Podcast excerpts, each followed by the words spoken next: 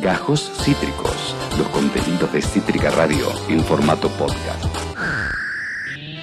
En Yahweh nos preguntamos, Eh, eh, ¿qué onda con...? ¿Qué pasa? ¿Cuánto equivale el, el- ¿Qué onda con...? cantidad de árboles que haría falta para combatir eh, la combustión de un auto eh, que quita oxígeno? ¡Esa! ¡Eh! ¡Vamos, guacho! ¡Qué buena ¡Vamos! cortina, amigo! Sí, sí, porque sí. ¿eh? Este, escucha. Vamos. Déjame llevarte a la gira con Alberto. ¿eh? Eso es lo que le dijo el señor eh, Santiago Cafiero a Martín Guzmán y se lo llevaron, sí, a la gira al Martín Guzmán que venía vapuleado luego de la explosión de la interna entre eh, la cámpora, sí, el Kirchnerismo y eh, el ala Martín Guzmanista eh, eh, dentro de la, eh, eh, ¿cómo se llama? ¿Cómo decirlo? no Proyección económica del gobierno nacional, del ala económica del gobierno nacional. Bueno, finalmente se dio esta gira, una gira muy importante y ahora nos vamos a preguntar qué onda con esa gira, qué nos dejó esta gira, qué pudimos ver. Bueno, había mucha incertidumbre.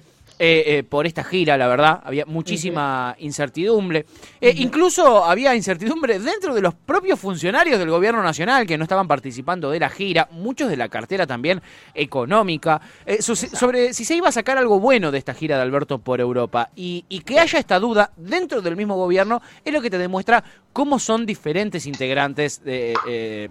diferentes vertientes ideológicas. Igual digamos una cosa, eh, Sí. justamente uno puede discutir un montón de cosas, lo que fuere. Ahora, también esta postura que quizás para el, para el adentro, Alberto Fernández, es medio compleja, como que uno lo ve medio tibio, Sí. o que todo el tiempo está tratando de eh, generar consenso. Sí. Me parece que para el afuera es una, o sea, me, me parece un líder que para el afuera es interesante, Alberto, digo, y también cuando se tuvo que plantar, se plantó, de hecho, con la calle Pou, cuando tuvo que plantarse, se plantó, pero digo, me parece que, que tiene una templanza interesante para generar eh, conversaciones con líderes internacionales. Me da esa sensación. Vos decís que este consensuadurismo de Alberto Fernández le suma. Vos decís que le suma. Para hablar con representantes eh, de las Europas, Sí. me da la sensación que sí. Y puede ser, puede ser porque eso es bien visto en las Europas. Yo lo que, lo que voy a decir con respecto a eso, mirá qué fondo espectacular que tengo. Vayan ya mismo a twitch.tv barra cítrica radio o a citricaradio.com. ¿eh? ¿Qué hijo? Eh, eh, nada, y miren este tremendo fondo que estoy pelando. Nada, solamente voy a Me decir parece eso. una falta de respeto. A mí me parece fantástico eh, y estoy muy alegre porque Ian Solar Landerreche haya descubierto este bello fondo. Y con este bello fondo les voy a decir que yo, ustedes saben lo crítico que yo he sido con Alberto y con Martín Guzmán. Saben cómo yo a Martín Guzmán lo critico por ser canuto. Ustedes saben. Yo les digo, Martín Guzmán, el ministro seguramente más formado de todo el gabinete nacional. Lejos, lejos, lejos. Lejos. Lo, lo criticamos mucho en este programa, por lo menos yo, más que nada. Eh, Tuti se, se haría un tatuaje de Martín Guzmán. Yo, Yo lo critico un poco por canuto. A mí no me gusta cuando se pone en canuto y no quiere largar un mango y, y no quiere tirar unos manguitos ahí eh, a la gente. Saben, pero en este contexto, lo que sí les tengo que decir es: esta gira es toda de Martín Guzmán. Todo lo que se logró en esta gira es toda gestión de Martín Guzmán. Y acá te demuestra cómo realmente el tipo es especialista en lo que él dice que es especialista. No es chanta, eh, como, como nosotros que decimos, no, lo, eh, eh, lo mío es la economía, lo, lo- lo mío es... eh, Yo soy periodista. Sí, claro, no, la, la- Chanta. no, chanta, claro. ¿Entendés? No, no. Él sí, él sí eh, es especialista en deuda y lo demostró realmente con, con esta gira. Eh, ahora nos vamos a poner serios, vamos a tratar de, analizar realmente lo que pasó. Hacia allá partió Alberto Fernández, hacia las Europas. eh, se fue de gira allí a rosquear. Eh, que no nos maten los del Club de París y que no nos tengan un poquito de piedad los del Fondo Monetario Internacional. Eso fue lo que es lo que fue a buscar Alberto Fernández y para eso visitó Portugal, España, Italia, Francia y el Vaticano. ¿Qué fue a negociar Alberto Fernández? Mientras lo vemos abrazando a Emmanuel Macron con un doble abrazo y se dan las manitos como dos nenes en jardín de infantes. Oh. Eh, muy tiernis, la verdad, la imagen, como el tema de, Ale- de Axel Fix que escuchábamos recién. Pero, Mucho COVID ahí. ¿qué fue? Sí, sí, muy poco protocolo. Full COVID. Full COVID, ese abrazo. Eh, ¿Qué fue a negociar Alberto Fernández sobre todo a esta gira? ¿Qué fue lo primordial? Fue a negociar contra reloj el vencimiento que tenemos con el Club de París el próximo 31 de mayo. Sí, este 31 de mañana. mayo es decir, para la semana que viene, eh, teníamos un vencimiento con el Club de París muy importante para la Argentina. eh, este, 2.400 millones de dólares tenía que devolver la Argentina, tenía que pagarle al club de París, eh, eh, nada más y nada menos que en dos semanitas. 2.400 millones de dólares que la Argentina no tiene. No tiene de dónde sacarlas, la verdad, en este contexto. Por eso era una negociación contra reloj y por eso era importante que a esta gira no vaya solo Martín Guzmán, sino que vaya Alberto Fernández en persona, obviamente acompañado del ministro de Economía Martín Guzmán. Y hacia allá fue Alberto Fernández, un montón de reuniones gestionadas por Martín Guzmán y este claramente un resultado positivo. ¿Cómo nos podemos dar cuenta que fue un resultado positivo? Eh, sobre todo en la negociación contra reloj que tenemos con el Club de París. Y bueno, entrando a Bloomberg, a la agencia Bloomberg, la agencia número uno eh, en cuanto a información financiera y económica, eh, este, allí podés entrar y ver una nota que se escribió el día viernes, cuando estaba finalizando la gira, en la que expresaba la agencia Bloomberg que el Club de París está listo para demorar este cobro de 2.400 millones de dólares que tenemos a fin de mes y que nos puede hacer entrar en default instantáneamente si no lo pagamos. ¿eh? Eh, si Alberto Fernández no se venía con una señal positiva con respecto al Club de París, había viajado completamente al pedo, porque las negociaciones con el Fondo Monetario Internacional eh, sí tenemos vencimientos en el corto plazo, pero no tan urgentes como la del Club de París. ¿eh? Este, eh, bueno, eh, realmente esto muestra el buen trabajo de Martín Guzmán con el tema deuda, que es su especialidad, lo dijimos en el comienzo de esta columna y es real, es real. Al Club de París lo integran 22 países ricos. Eh, es muy, perdón, perdón, es muy difícil no ver las imágenes de Alberto ahí todo chiquitito y no reírte un poco. Sí, Como, perdón, pero en Twitch están las imágenes y es todo peticito, eh, todo chiquitito y es un poco gracioso, la verdad. Sí, tiene esa pancita que hace que se le levante el traje un poco y le quede por arriba, un poquito por arriba de la zapán. de verdad. Sí un poco, un poco tiesca la imagen. Lo amo. Eh, bueno, son 22 países los integrantes del Club de París. No son europeos todos los países. Está Australia, está China. Hay un montón de países dentro del Club de París. Recordemos, como eh, lo habíamos dicho la semana pasada, el Club de París, que fue inventado en el año 56. Sí, eh, por diferentes países, en ese caso del hemisferio norte, que se juntaron en un club para cobrarle a la Argentina una deuda que la Argentina tenía con diferentes países europeos. Eh, esto fue en el año 56 y recordemos, estábamos bajo eh, la dictadura de Aramburu, ya este, luego de que eh, mm, nada, se derrocara a Juan Domingo Perón en, en, nuestro país. este, entonces, para poder cobrarle a Aramburu, se crea el Club de París. No hubo después de estas reuniones un comunicado oficial del de, eh, Club de París con respecto a esto, pero salieron en, Bloomberg a decir que sí, que tres funcionarios del Club de París eh, eh, apoyaron estas medidas. ¿A qué condicionaba el Club de París la respuesta positiva para con el gobierno argentino? Y a que el Fondo Monetario Internacional tirara buenas señales. ¿Por qué? Porque, porque el Club de París tiene una regla, para que vean que todo tiene que ver con todo, que se llama el principio de condicionalidad y este principio de condicionalidad del Club de París dice que si se reestructura un pago con el Club de París, tiene que haber un trayecto demostrado o un track record, como se llama en realidad, de reformas implementadas por el Fondo Monetario Internacional. Es decir, para que el Club de París acepten que vos no le pagues una cuota o posponer un pago, eh, tiene que haber un programa del Fondo Monetario Internacional en ese país deudor. Nosotros no tenemos, chiquis, un programa vigente con el Fondo Monetario Internacional desde el año 2019, que fue cuando se cayó completamente la asistencia que pidió el gobierno de Mauricio Macri. Recordemos, Mauricio Macri pide 57 mil millones de dólares del Fondo Monetario y le dan nada más y nada menos que 44 mil millones de dólares. Cuando ya le dieron solo 44 mil millones de dólares, el siguiente desembolso no es autorizado porque Macri se la gira toda, se la, eh, eh, se la delira toda eh, vendiéndola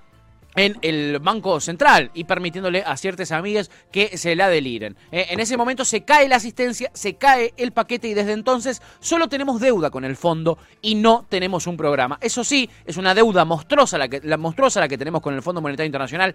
Es la más grande que un país haya tenido con el Fondo Monetario Internacional en toda su historia y es el monto más grande que la Argentina haya tomado de deuda en un periodo tan corto de tiempo. Es récord por donde se lo mire la deuda que tenemos con el Fondo Monetario Internacional. Bueno, en esa misma volteada, Alberto Fernández se reunió con la directora general del Fondo Monetario Internacional, Cristalina Georgieva, que de Cristalina tiene bastante poco porque hay que ser bastante turbia para dirigir, con el, fondo, dirigir el Fondo Monetario Internacional.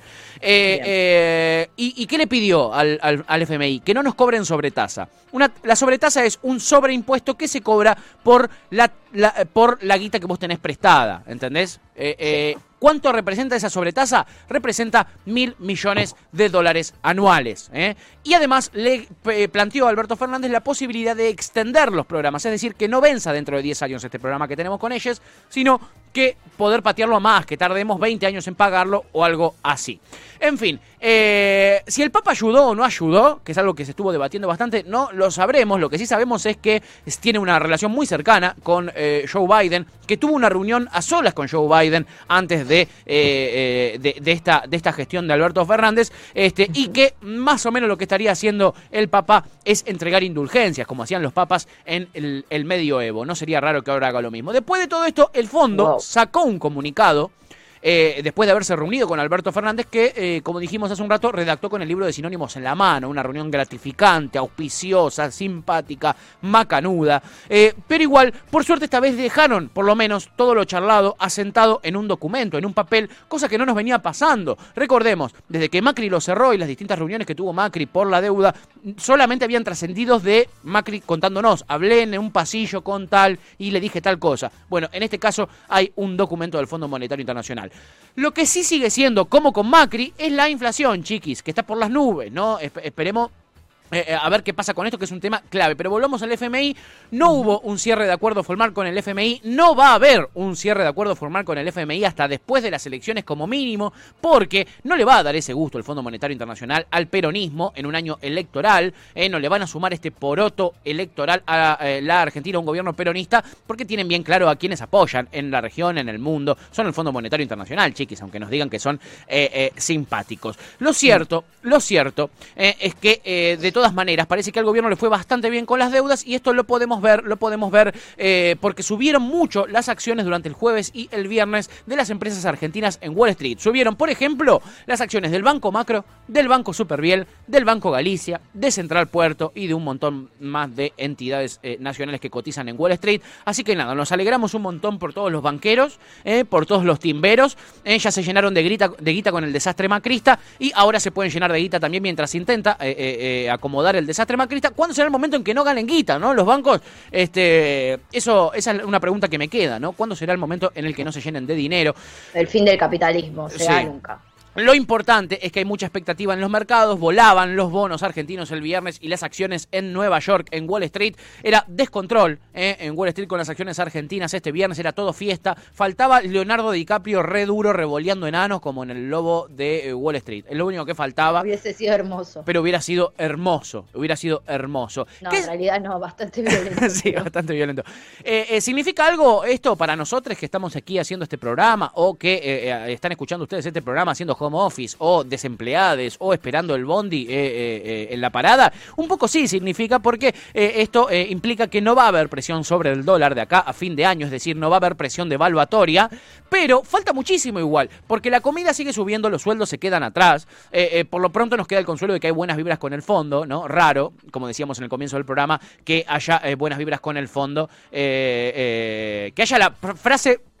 En una misma frase, buenas vibras y Fondo Monetario Internacional, ¿no? Este eh, es un fondo querible, se ve el de ahora, pero quiero destacar algunos numeritos. 46.3% interanual subió la inflación en los últimos 12 meses en nuestro país. Los sueldos, eh, tenemos una, una paritaria promedio del 30%, 16 puntos por debajo de la inflación interanual. ¿Qué quiere decir esto? Que los sueldos, como está ahora todo organizado, van a volver a quedar atrás de la inflación. Este, entonces ahí es donde se tiene que concentrar eh, eh, el gobierno nacional las fuerzas. Y por eso es que ayer Alberto Fernández salió a hablar fuertemente de los formadores de precio y les empezó a tirar con de todo. ¿Por qué? Porque esa es la batalla que se viene ahora. Ese es el frente number one que tiene el gobierno de Alberto Fernández y está relacionado con el fondo, el arreglo con el fondo y está relacionado con el acuerdo del Club de París. En este momento la Argentina tiene el 50% de toda la guita que tiene prestada el Fondo Monetario eh, en el mundo.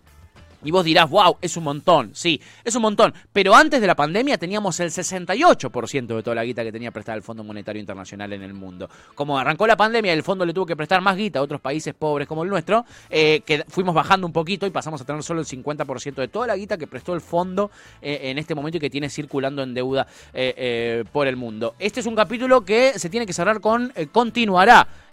Primero, necesitamos un acuerdo cerrado, firme y no trascendidos en Bloomberg.